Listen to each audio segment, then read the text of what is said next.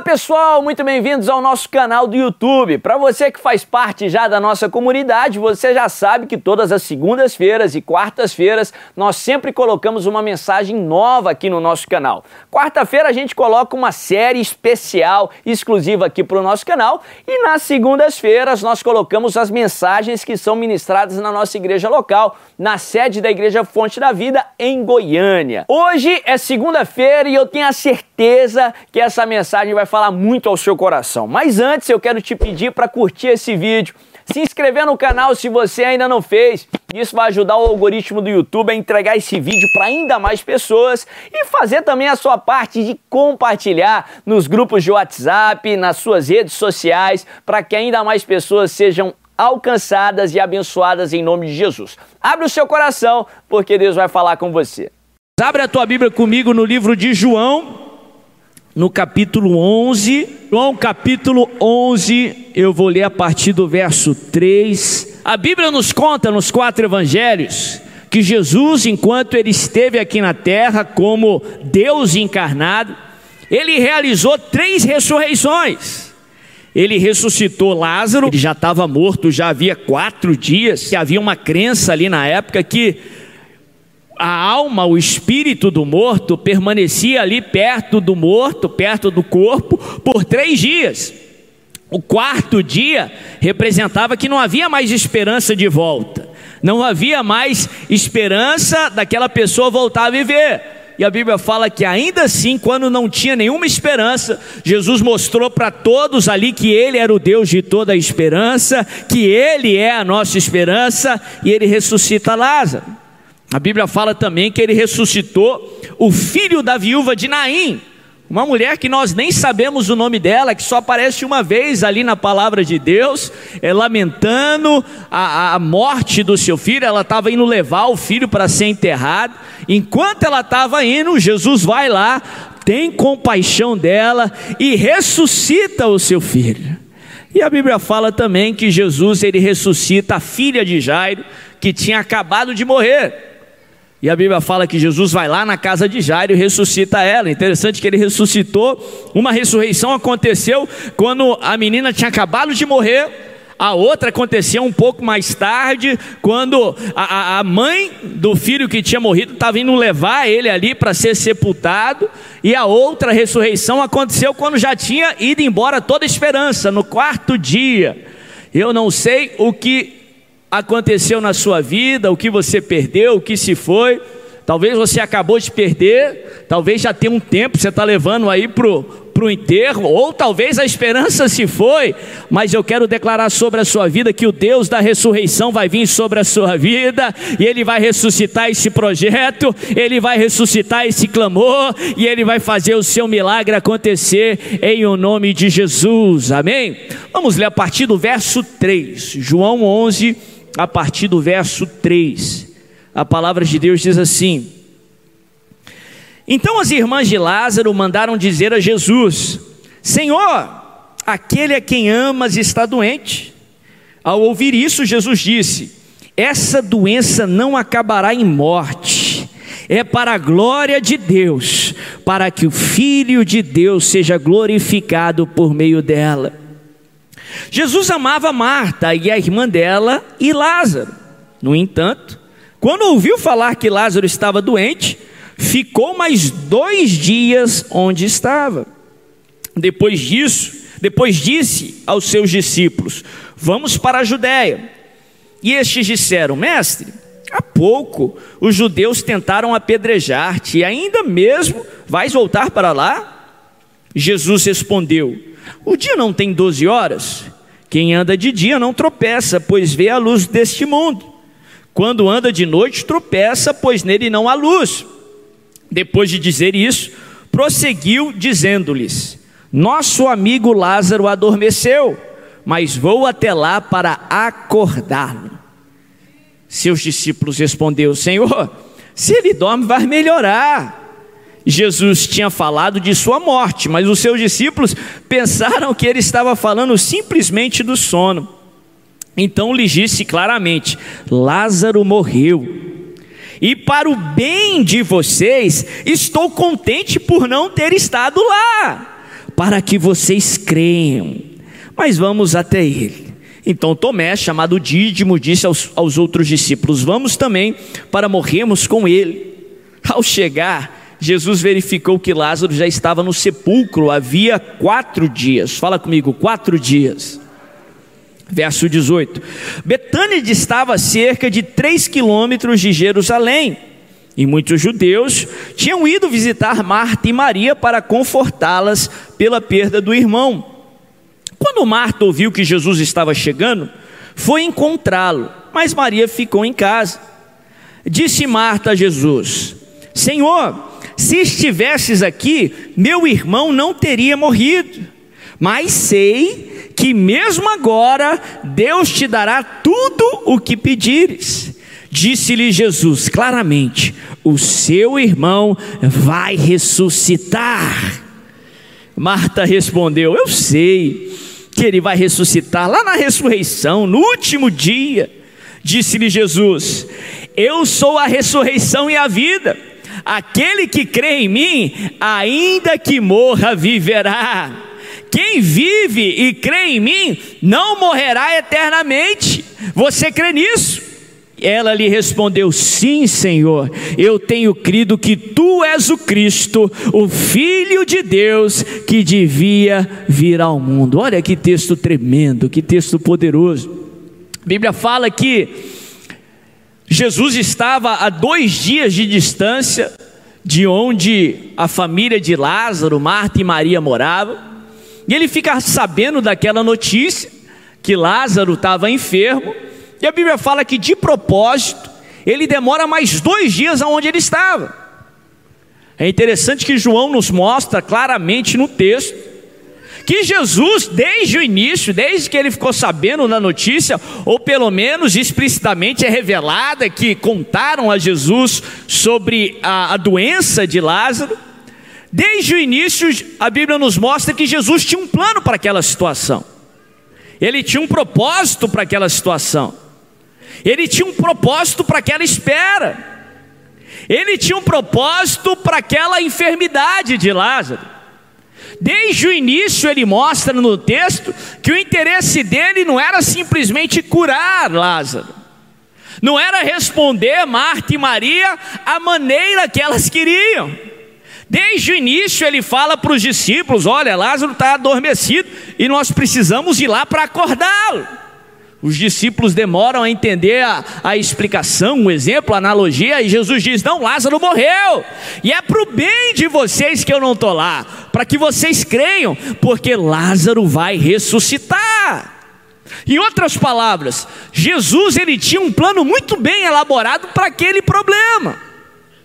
Da mesma forma, aprendemos aqui com Cristo, aprendemos na palavra de Deus, que Deus não permite que você passe por nenhum problema em vão. Deus, ele tem um plano para cada problema que você passar. Deus, ele tem um plano muito bem elaborado para cada dificuldade que você enfrentar. O servo do Senhor não enfrenta dificuldades em vão. O servo do Senhor não enfrenta provas em vão. Nós cremos num Deus soberano, num Deus que tem todo o controle que trabalhem todas as coisas, segundo Paulo lá em Romanos 8, 28, para o bem daqueles que amam a Deus e que são chamados segundo o seu propósito, que trabalhem todas as coisas para cumprir o seu propósito.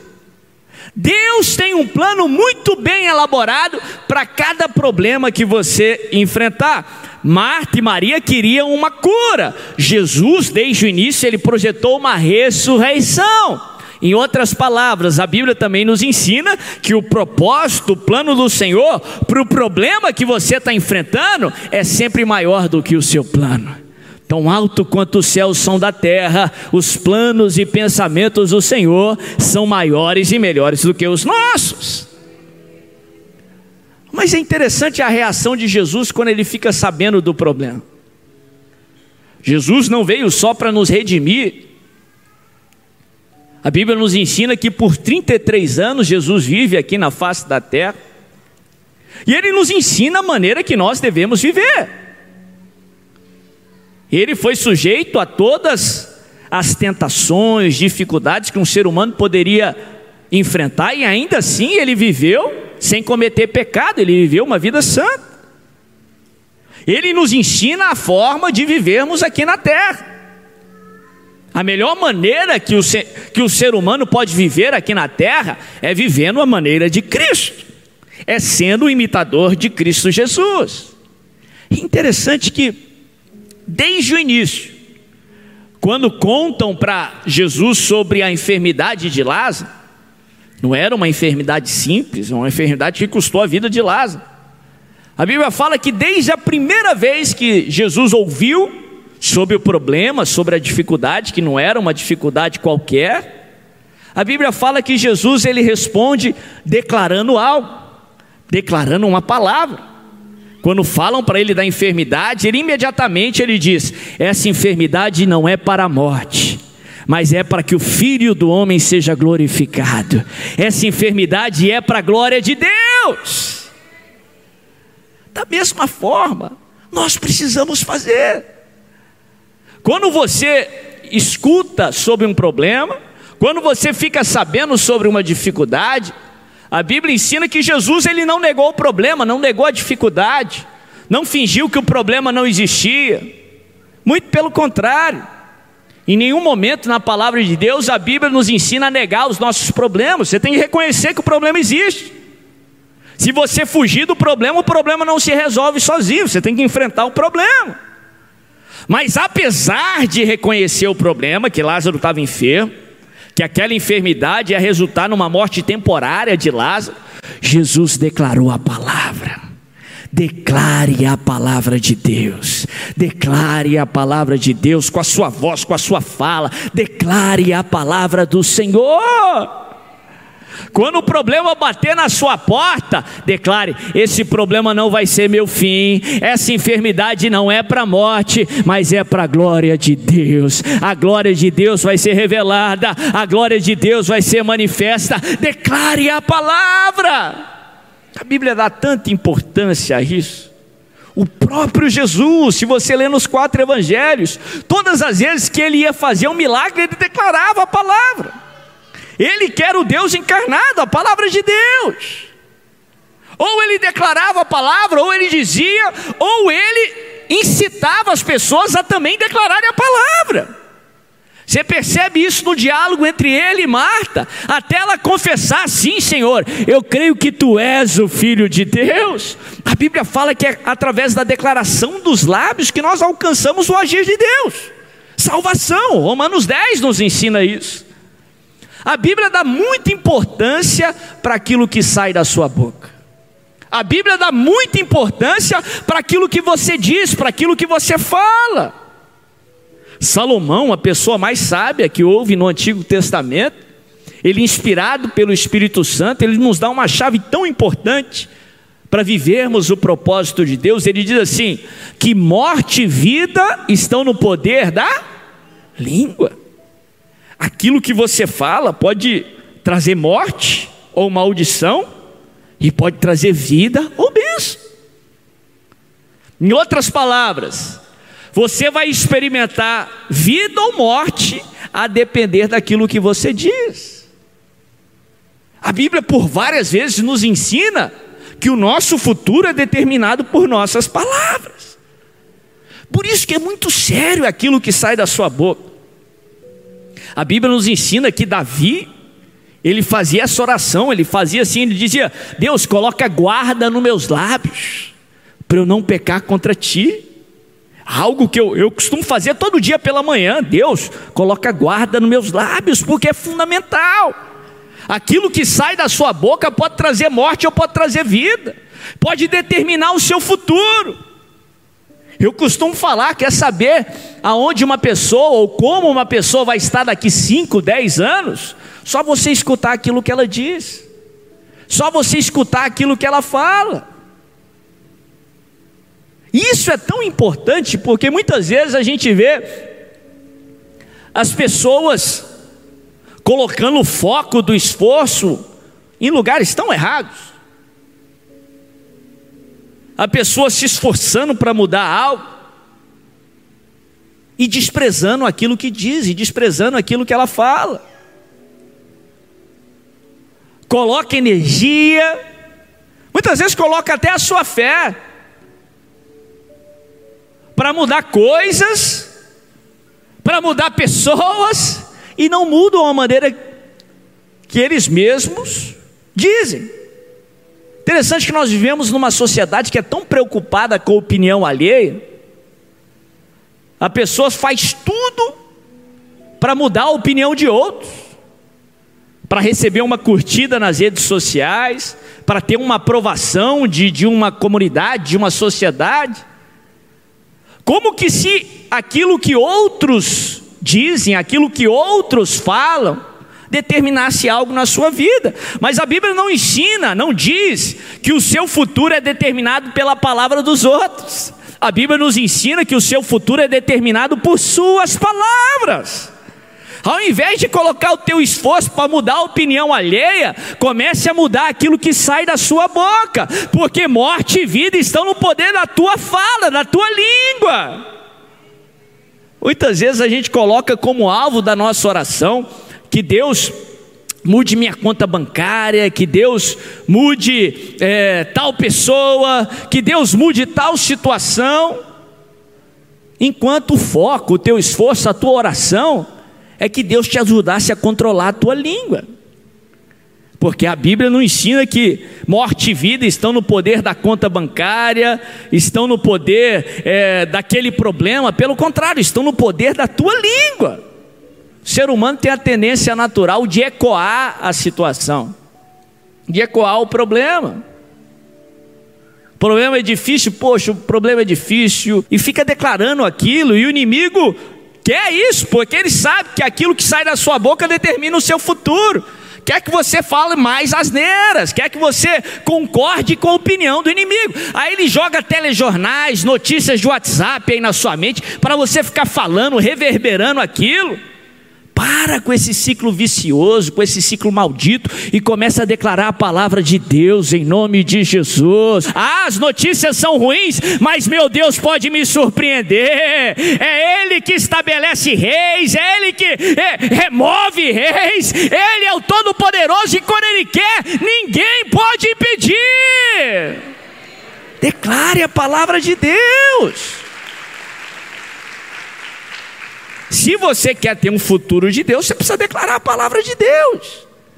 O apóstolo Tiago, lá em Tiago, no capítulo 3, ele fala verdades importantíssimas para a vida cristã. Ele é até meio poético quando ele fala da importância da fala, daquilo que você diz. Ele diz que a língua é como uma fagulha. Por mais pequena que seja visivelmente falando, ou desprezível, aquilo que você fala, é como uma fagulha, desprezível no meio de uma mata grande, mas ela tem um poder de fazer um estrago, de disseminar aquele fogo e destruir aquela mata. Da mesma forma, a tua língua pode ser tua ruína, pode trazer morte e maldição.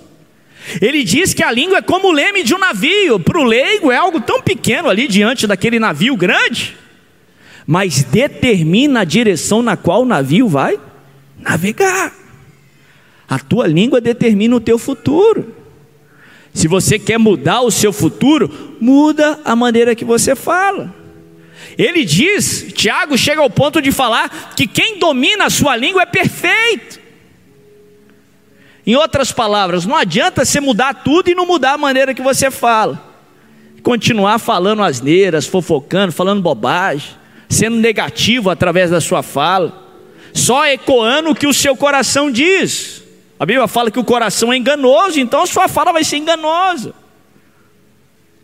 Mas quando você tem ciência disso, a Bíblia fala que a verdade liberta. E você nega essa sua natureza que só fica falando bobagem, só fica fofocando, falando besteira, e você começa a declarar a palavra de Deus, meu irmão. Tiago ele diz que se você consertar tudo e não consertar a língua, não adianta nada.